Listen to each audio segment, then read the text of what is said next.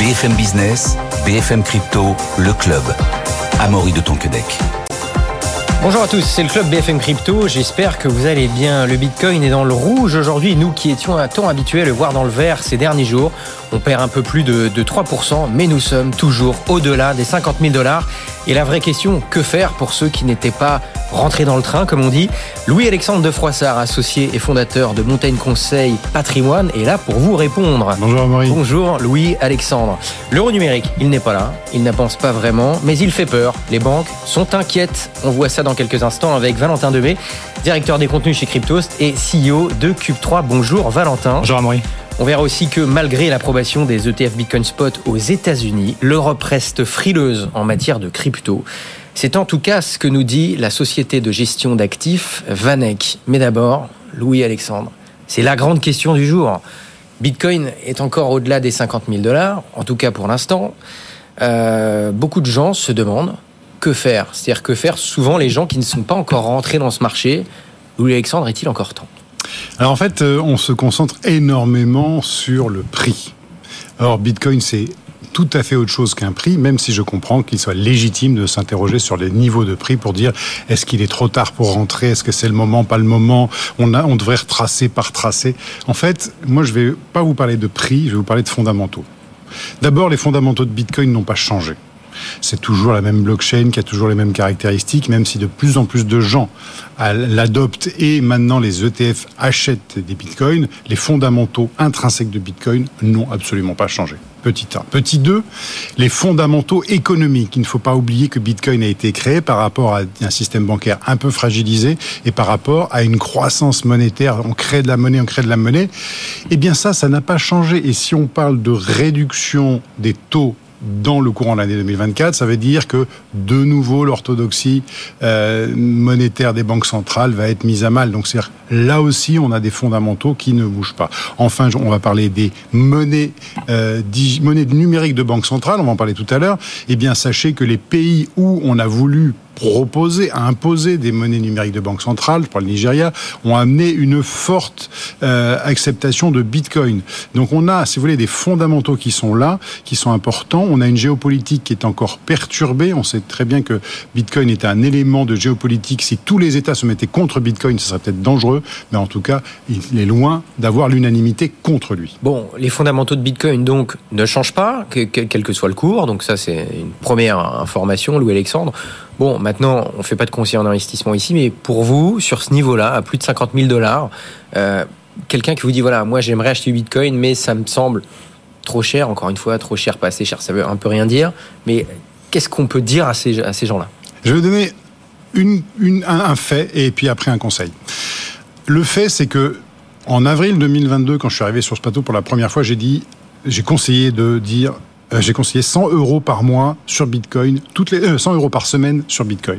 Aujourd'hui, on peut faire le résultat des courses. On sait que c'est ce, conseil-là, alors que ça a baissé puis remonté, c'est une performance de 95,73% à aujourd'hui pour ceux qui ont suivi euh, cette préconisation. Bon, donc ce qui veut dire que même dans un marché baissier puis haussier, on a fait une très très belle performance. Donc ce qui veut dire que je vais vous dire, achetez régulièrement sans y réfléchir, du Bitcoin toutes les semaines. Et après, ne vous projetez pas à un mois, six mois, halving, pas halving, bull run, pas bull run. Si les fondamentaux n'ont pas changé, ça veut dire que vous pouvez vous projeter dans Bitcoin jusqu'au prochain cycle. Le prochain cycle, ça veut dire 4 ans de plus. Donc, projetez-vous dans Bitcoin sur les 5-6 années qui viennent. Et à ce moment-là, la question du niveau actuel n'est plus une question, surtout si vous achetez régulièrement. Bon, c'est noté, euh, effectivement, le fameux DCA, de Cost Averaging, donc c'est-à-dire lisser votre point d'entrée pour pouvoir lisser par la suite, dans l'idéal, votre point de sortie. Euh, malgré l'approbation des ETF Bitcoin Spot, Valentin, euh, outre-Atlantique, l'Europe, elle, de son côté, contrairement à ce qu'on pouvait croire, reste toujours frileuse sur les cryptos. En tout cas, c'est l'avis du gestionnaire d'actifs américain, Vanek. Qui d'ailleurs à un ETF euh, spot euh, Bitcoin. Donc il fait partie des 11 ETF Bitcoin spot. Exactement, totalement étranger à la prise euh, de parole. Mais il y a effectivement cette étude qui est faite et qui s'interroge sur la maturité du continent vis-à-vis des actifs numériques. Alors, il faut le lire en deux sens. Le premier sens, c'est vis-à-vis des institutionnels. C'est-à-dire qu'effectivement, que ce soit par la réglementation, que ce soit par les produits aujourd'hui éligibles en Europe pour les entreprises pour les institutions financières, on est encore timide, alors qu'aux États-Unis, ils peuvent acheter ce fameux ETF depuis quelques temps. Ils avaient les ETF futurs il y a déjà un moment. Et les entreprises, on a beaucoup parlé de micro-stratégie, elles ont déjà fait ce choix d'en acheter soit en compte propre, soit maintenant à travers l'ETF. On voit d'ailleurs les flux euh, qui sont de plus en plus nombreux sur l'achat euh, des ETF euh, spot Bitcoin. On a encore des records hier en termes d'achat et de, de, volume entrant sur ces produits, donc c'est assez faramineux. Alors qu'en Europe, effectivement, ces gestionnaires-là, ces institutionnels-là n'y mettent pas encore les pieds parce que ce n'est pas la doctrine de la Banque centrale européenne, parce qu'ils sont beaucoup plus frileux. Encore une fois, les produits n'existent pas de la même manière. Donc on est en retard du point de vue des instituts. Parce que du point de vue des particuliers, on est pas mal. On a encore le dernier sondage Adan Ipsos KPMG en tête euh, d'il y a euh, un peu plus d'un an maintenant, qui devrait être mis à jour dans les prochaines semaines, qui nous donnait à peu près 9,5% des Français qui détenaient des actifs numériques. On n'est pas trop mal sur le niveau continent. On n'est pas trop mal non plus dans les family office. On voit là aussi depuis quelques mois, depuis quelques semaines, des family office. On voit depuis quelques semaines des gens un peu euh, qui n'ont pas peur du risque et les particuliers revenir en force sur euh, les applications d'achat euh, de crypto et en acheter de plus en plus et de plus en plus fort. Les volumes explosent et c'est pas encore euh, des gens qui sont dans la vague nouvelle de ce bull run dont justement parlait Louis Alexandre. On est encore sur des gens qui attendaient le bon moment, qui étaient déjà un peu familiers. Donc la grosse grosse vague n'est pas encore présente. Mais il y a vraiment cette dichotomie sur le continent. Des institutions et des banques qui veulent pas y mettre les pieds alors que les US, elles ont fait ce choix et commencent à faire le saut et euh, par contre euh, les citoyens, euh, par contre les family office qui elles ont fait ce choix et qui sont beaucoup moins frileuses à l'achat d'actifs numériques en prémisse de ce bull run ou en tout cas en prémisse de la division par deux de la création monétaire de Bitcoin le 21 avril prochain si le nombre de blocs continue comme ça, le fameux halving. Effectivement, de plus en plus de particuliers détiennent des cryptoactifs. Hein, c'est le cas notamment via de récentes études qu'on a eues en France et en Europe. Louis Alexandre, qu'est-ce qu'on peut dire à ces particuliers qui détiennent des cryptos déjà aujourd'hui ou à ceux qui vont en détenir, il y a quand même un risque parce que quand on possède sa propre argent, il faut le sécuriser soi-même. Donc, quel conseil on peut donner à ces gens pour ne pas se faire euh, hacker? Avec une grande liberté naît une grande responsabilité. C'est qu'on est responsable de ses actifs et aujourd'hui, on peut remarquer qu'il y a une recrudescence de sites de donc des gens qui vont vous hameçonner. Comment cela fonctionne? Alors, deux exemples. Un premier exemple, vous prenez un site qui vous permet de voir l'ensemble de vos cryptos non Bitcoin, on va dire tout ce qui est environnement Ethereum. Vous vous connectez dessus, ça vous permet de voir votre portefeuille, que votre portefeuille soit sécurisé ou non par un portefeuille, un cold wallet, un portefeuille froid, une clé Ledger, eh bien, vous pouvez le voir.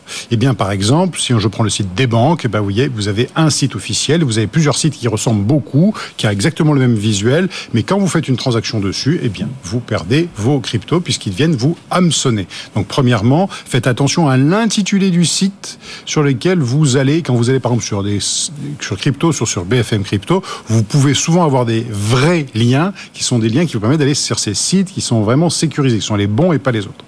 Deuxièmement, et ça, ça m'est arrivé euh, régulièrement, enfin pas régulièrement, ça m'est arrivé dernièrement et pas régulièrement, ça m'est arrivé dernièrement, je fais des transactions, je trouve que c'est un peu cher et je cherche une autre euh, manière de faire cette transaction un peu moins chère. Et puis je trouve un site, Polygone, quelque chose, euh, qui est effectivement très peu cher. Bon, et puis quand on commence à creuser, on se dit, mais tiens, c'est bizarre ce site-là. Avant d'aller faire ma transaction, je vais aller voir sur un net s'il n'y a pas un sujet. Et hop, je vois tout de suite que c'est un scam. Donc, petit 2, quand vous commencez à avoir des frais de transaction beaucoup plus faibles que la normale, interrogez-vous sur le fait qu'ils sont beaucoup moins chers parce qu'en fait, vous perdez vos cryptos. Donc quand c'est trop beau pour être vrai, il faut se méfier. Quoi. Exactement. Et pour terminer, physiologiquement parlant, à 22h30, 23h, minuit, vous êtes beaucoup moins vigilant qu'en pleine journée. Donc, quand vous commencez à faire des opérations, et notamment des opérations que vous n'avez pas l'habitude de faire, faites-le à un moment donné où vous êtes bien réveillé. Attention, ne travaillez pas trop la nuit, ça peut être, ça peut être dangereux ou voilà, ne faites pas un dîner trop arrosé avant, je ne sais pas.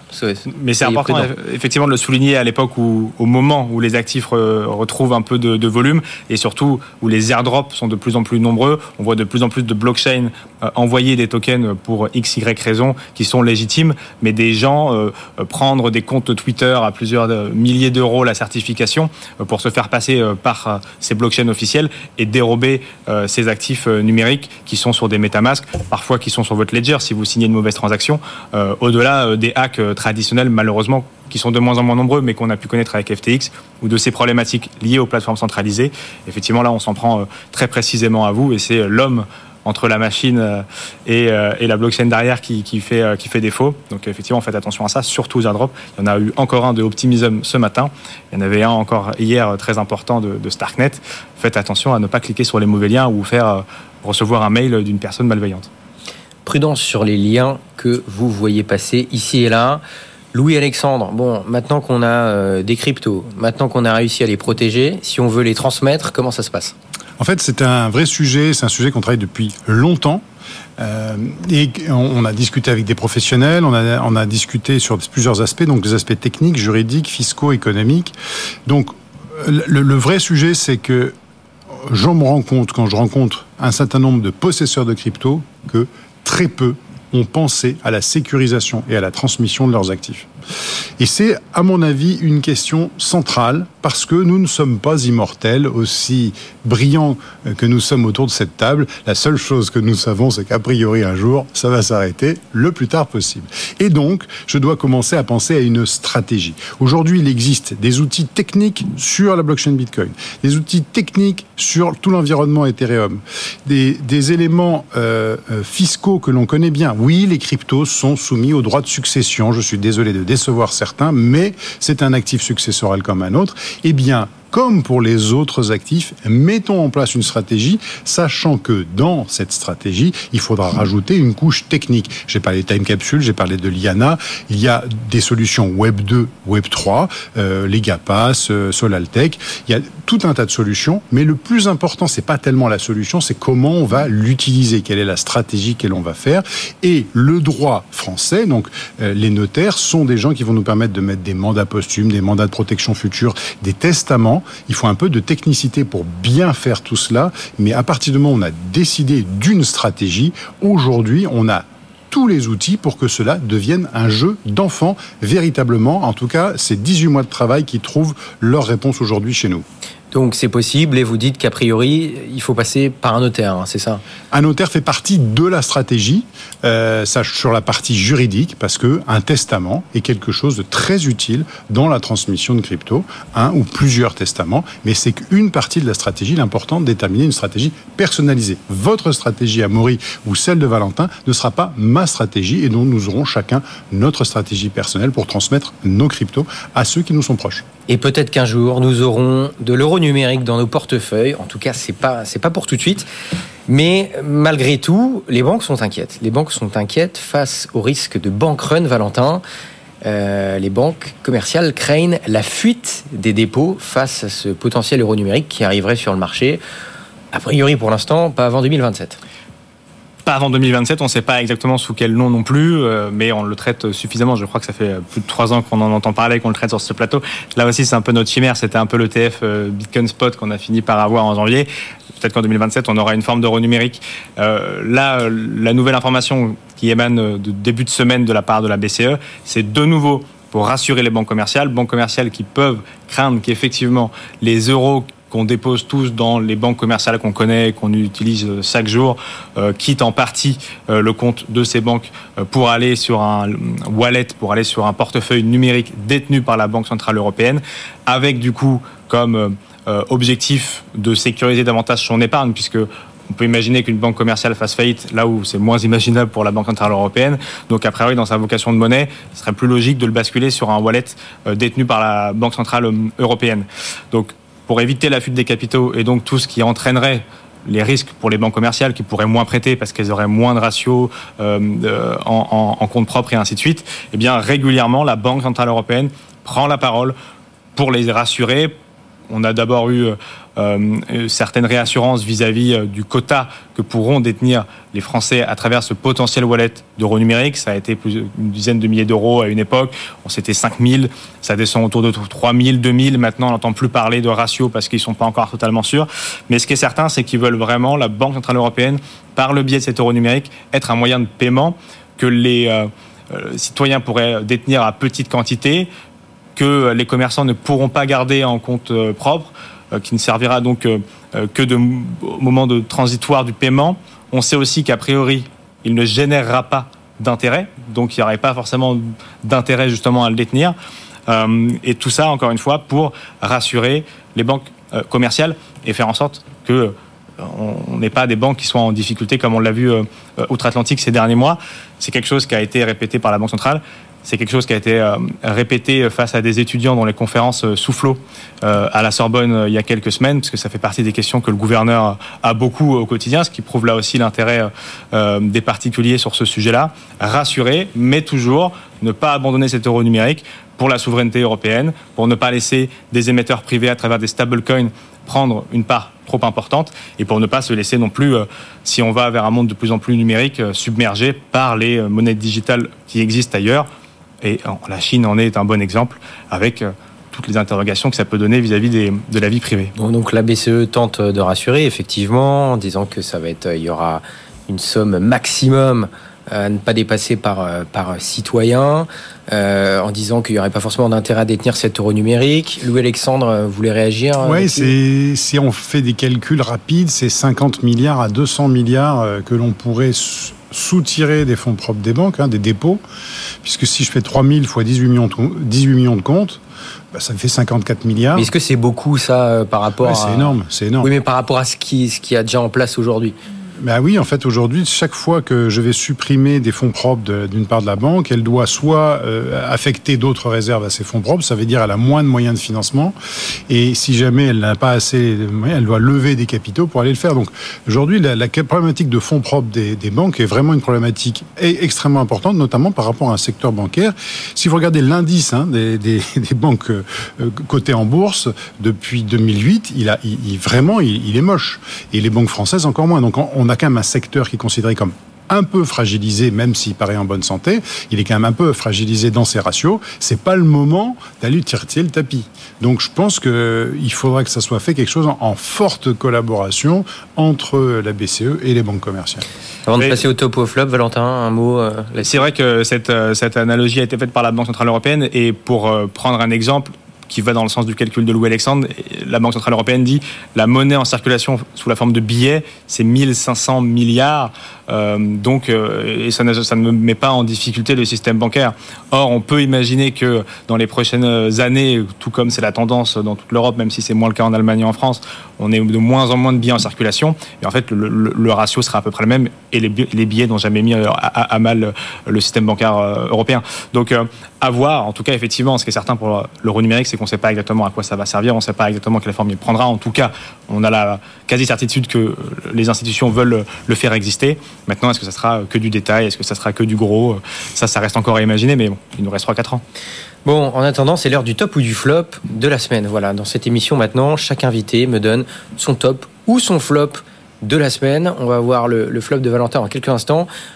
On n'a pas échangé là-dessus, Louis-Alexandre de Froissart. Donc, si en deux minutes, vous arrivez à me trouver votre top ou votre flop de la semaine, vous me faites signe. Mais sinon, déjà, on commence avec Valentin, qui a un flop. Je crois que Valentin, vous êtes inquiet pour les stablecoins, qui pourraient être interdits en Europe d'ici le mois de juin. Ce qui est amusant, c'est que je ne vous ai pas dit si c'était un top ou un flop. Je vous ai dit top ou flop, et je vous ai donné le thème. Et c'est vous, à moi, J'essaie de, lire, j'essaie de lire dans votre, euh, dans votre esprit. Peut-être qu'effectivement. Alors c'est un top ou un flop C'est un, alors c'est un flop du point de vue européen. C'est un risque en tout cas d'un point de vue euh, européen et de l'attractivité du continent. Nous on le voit tous les jours à Cube 3 cette problématique liée à Mika. Donc euh, on accompagne euh, certaines startups dans leur obtention des agréments Mika et ainsi de suite. Et il y a quelque chose qui semble un peu plus lointain pour certains qui ont déjà le PSAN, c'est que par différentes clauses, clauses de grand-père et ainsi de suite, dont on parle de temps en temps, eh bien, ça ne pourrait interagir avec eux, Mika, que dans les prochaines années. Pour ceux qui ne sont pas encore en conformité, ça intervient à la fin de l'année, Mika, pour ceux qui veulent l'avoir pour la première fois. Mais pour les stablecoins, ça intervient le 1er juin, le 1er juin, pardon. Le 1er juin prochain, euh, les stablecoins seront, euh, euh, rentreront sous cette nouvelle réglementation, qui est donc la monnaie électronique. Et c'est vrai qu'on entend un peu moins parler que le PSAN. Pourtant, ça sera tout aussi important parce qu'on est encore en train d'avoir les derniers ajustements vis-à-vis des textes de loi. Mais ce qui est certain, c'est que pour continuer euh, d'exister, de grossir et d'être listés sur les plateformes PSAN, euh, les stablecoins devront, avoir euh, cet élément de monnaie électronique. Peu l'ont aujourd'hui et les plus gros ne l'ont pas. On va voir si dans les prochaines semaines, les prochains mois, on a de nouvelles annonces et il faudra regarder non plus la liste des PSAN que enregistrée à l'AMF. Il faudra aussi ouvrir en parallèle la deuxième onglet qui sera les monnaies électroniques autorisées par l'AMF et la CPR. Pour l'instant, elles seront très peu nombreuses. Donc, si jamais ça ne s'accélère pas au 1er, au 1er, juin, les stablecoins les plus utilisés euh, pourraient être délistés des plateformes euh, PSAN euh, et donc la plupart des plateformes françaises qui listent les crypto-monnaies les plus connues. Et ça pourrait être un, problème, un pour la souveraineté, pardon, deux pour l'attrait des actifs du Web3 en Europe. On a vu hier que le country manager de Coinbase avait été nommé. Donc Coinbase enfin met un nom sur euh, sur sa, filiale euh, française. Donc euh, on verra si ça permet de débloquer des situations qui pourraient être très problématiques pour le secteur. Eh bien, le compte à rebours est lancé. Louis Alexandre, est-ce que vous avez pu rapidement, sous un timing très serré, voir si vous aviez un, top ou un flop à nous proposer cette semaine? Alors, sachant que j'avais une anecdote, donc je peux mettre l'anecdote dans le flop. Mais bien sûr. en fait, mon flop est le suivant. Euh, plus je creuse la problématique de la tokenisation immobilière, plus je me rends compte que ce qui intéresse les gens, c'est le rendement facial. C'est la preuve d'un manque terrible d'éducation financière de nos concitoyens qui se trouvent là en disant je vais aller chercher du 10% et plus, et il n'y a que ça qui m'intéresse. Et quitte à ne pas regarder comment euh, se construit la performance. Et donc, j'ai dit attention, le rendement est une chose, mais il est très important de comprendre comment ce rendement est construit. C'est un peu comme tout à l'heure finalement par rapport au potentiel hack, c'est-à-dire quand, euh, quand, les, quand l'opportunité paraît trop belle, il faut se méfier. En fait, euh, prenons un exemple simple. Si je prends Realty qui, a qui, qui, propose de l'immobilier américain, il y a 5 ans, on était sur des rendements de 12-13%. Aujourd'hui, ils ont du mal à vendre des résidences qui font du 9,70%. Pourquoi? Parce que ce que nous dit le rapport White Loop Capital, c'est qu'il y a une tension quand même sur l'habitat aux États-Unis, qu'il n'y a pas eu cette récession qui arrive, et que simplement, bah, on a une valorisation des actifs. Mais est-ce qu'il vaut mieux avoir 13% avec un, enfin aujourd'hui 11% avec un actif qui risque de se dévaloriser ou 7, 8, 9 avec un actif qui risque de prendre de la valeur parce que c'est euh, la capacité du gérant? Moi je pense que c'est très important de d'éviter de s'arrêter au rendement facial et d'aller chercher ce qu'il y a derrière. Donc le flop, c'est l'éducation financière des Français. Le top, c'est il y a plein d'opportunités à saisir dans la tokenisation. Eh bien, merci pour ce rappel. Effectivement, ne pas oublier, faites vos propres recherches et s'il y a des rendements qui paraissent alléchants, concentrez-vous sur l'actif sous-jacent et comment ces rendements sont construits pour être sûr de ne pas faire de bêtises. Euh, c'est la fin de cette émission, on part euh, d'un départ qui n'en est pas vraiment un. C'est euh, Valentin Demey qui, après deux ans d'émission hebdo en tant que directeur des contenus chez Cryptos, vous nous quittez, Valentin, pour vous concentrer sur votre fraîche activité. Incubateur et accélérateur d'entreprise, Cube3, basé à Angers, qui accompagne les entrepreneurs du Web3, mais ce n'est qu'un au revoir, puisque on se retrouve chaque mois de manière mensuelle avec euh, votre principal titre maintenant, CEO donc de, Cube 3. Euh, merci de nous avoir accompagnés pendant deux ans et on se retrouve, on va se retrouver de manière mensuelle cette fois-ci. Mais Cryptos, bien sûr, continue de nous accompagner avec Lilian Liaga, journaliste à Cryptos que vous connaissez déjà dans cette émission. Euh, merci de nous avoir accompagnés, Valentin. Ben, merci à vous, à Maurier, merci à Guillaume, à l'équipe et à, cet événement qui, est devenu vraiment un événement de BFM, d'avoir pris ce pari de suivre l'actualité crypto. On avait un doute il y a plus de deux ans sur ce qu'on pouvait dire tous les jours. Au final, euh, c'est le temps qui manque et j'étais très content de vous accompagner et de vous retrouver effectivement avec cette nouvelle casquette de ce, de ce nouveau bébé euh, qui, qui désormais prendra tout mon temps d'un point de vue opérationnel. Et ben, merci beaucoup Valentin Demey de, pour tout ce que vous avez fait et désormais CEO de Cube 3 et on vous retrouve très bientôt sur cette antenne. Merci Louis-Alexandre de Froissart d'avoir été avec nous, associé fondateur de Montaigne Conseil Patrimoine. Et Je reviens, on hein. vous retrouvera aussi. Voilà, avec grand plaisir. Merci messieurs, merci de nous avoir suivis. Bonne journée, bonne soirée, à demain 15h. BFM Business, BFM Crypto, le club.